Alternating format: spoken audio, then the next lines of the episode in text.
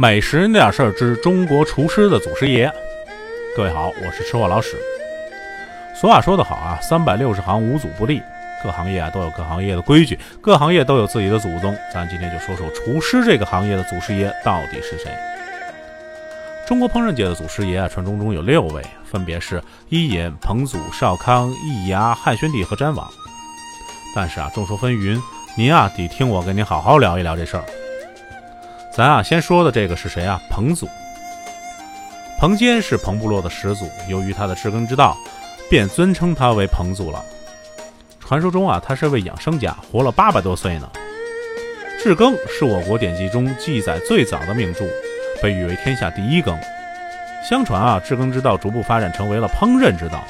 彭祖也被誉为我国第一位著名的职业厨师，至今啊，被江苏一带的厨师尊称他为祖师爷。下面咱们说的这位啊，叫易牙。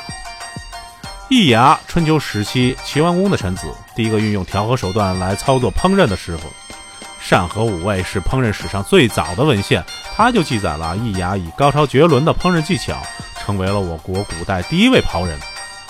孔子和孟子啊，都给予其高度的评价。现如今啊，天津等地的民间将其供奉为厨行的祖师。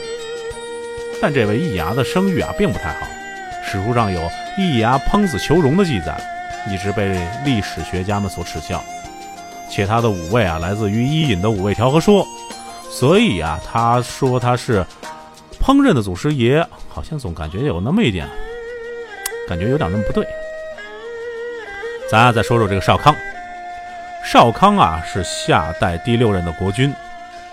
史书上记载啊，少康逃到北方汝阳附近乞讨的时候啊。无意当中啊，发明了酒，即现在这个杜康酒的起源，也就是现在中国酒业的起源者。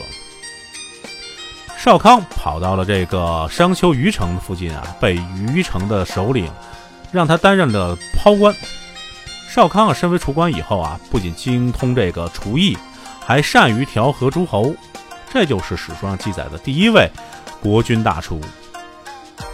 所以啊，他又被人称为烹饪始祖，就是这么个原因。当然，从这个观点来看啊，我还认为少康继续做他酒业的祖师爷为好。再聊的这位啊，叫汉宣帝。汉宣帝大家都比较了解了，我就不做历史背景介绍了。咱就说说他是怎么从厨师变成厨师的祖宗的。相传啊，汉宣帝热爱烹饪，也精于烹饪。特别喜欢制饼，也特别喜欢食饼，所以啊，后世的糕饼业便以这位开明的天子作为祖师爷了。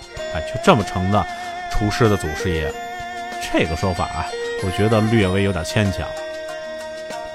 再说的这位啊，可就是传说中的人物了，叫詹王。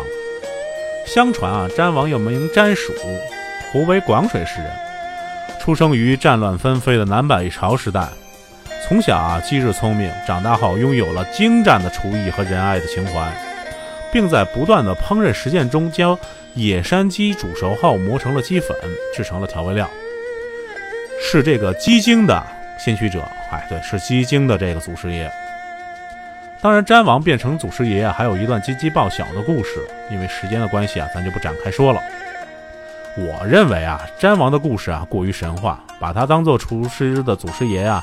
有那么点牵强的意思。